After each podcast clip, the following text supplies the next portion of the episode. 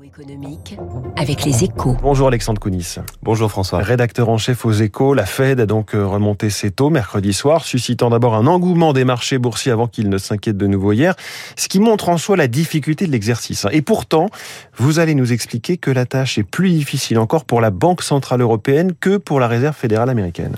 Oui, François, l'exercice de communication est aussi périlleux des deux côtés de l'Atlantique, mais la prise de décision est en ce moment plus facile aux États-Unis qu'en Europe.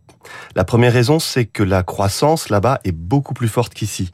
La croissance américaine a eu beau connaître un trou d'air au premier trimestre.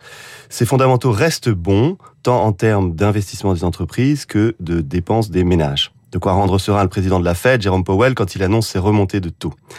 À l'inverse, avec la guerre en Ukraine, l'Europe est beaucoup plus impactée. La croissance a ralenti en Espagne, s'est arrêtée en France, s'est contractée en Italie, et elle reste limitée en Allemagne, où elle tend même à faiblir depuis février. De quoi donner des sueurs froides à la présidente de la BCE, Christine Lagarde, ou en tout cas matière à réflexion avant de remonter ses taux. Est-ce que c'est la seule raison qui explique que l'équation de la BCE soit plus compliquée? Non, François, il y a effectivement une deuxième raison, c'est que l'inflation américaine vient davantage de l'intérieur des États-Unis, alors que ses ressorts en Europe sont largement extérieurs. Ici, la flambée trouve largement son origine dans le volet des prix de l'énergie, les pays européens étant très dépendants de la Russie pour s'approvisionner en gaz et en pétrole.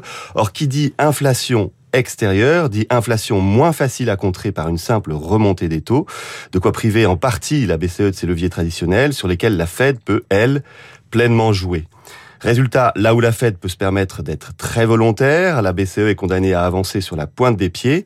Et là où la Banque centrale américaine peut dérouler un plan de marche pour remonter ses taux de manière clairement énoncée, euh, son homologue européenne est contrainte de se donner du temps. Juillet voire septembre, Hmm. pour décider. La remontée des taux d'intérêt qui s'amplifie. C'est la une de votre journal Les Échos ce matin. Merci Alexandre Kounis. Bonne journée et bonne fin de semaine. Il est 7h12. La fin de semaine sera encore meilleure quand vous aurez appris que le plein emploi, euh, c'est du domaine du possible. Jean-Hervé Lorenzi y croit dur comme fer. Le fondateur du Cercle des économistes est déjà dans le studio de Radio Classique. À tout de suite. Vous écoutez Radio Classique. Avec la gestion Carmignac, donnez un temps d'avance à votre épargne.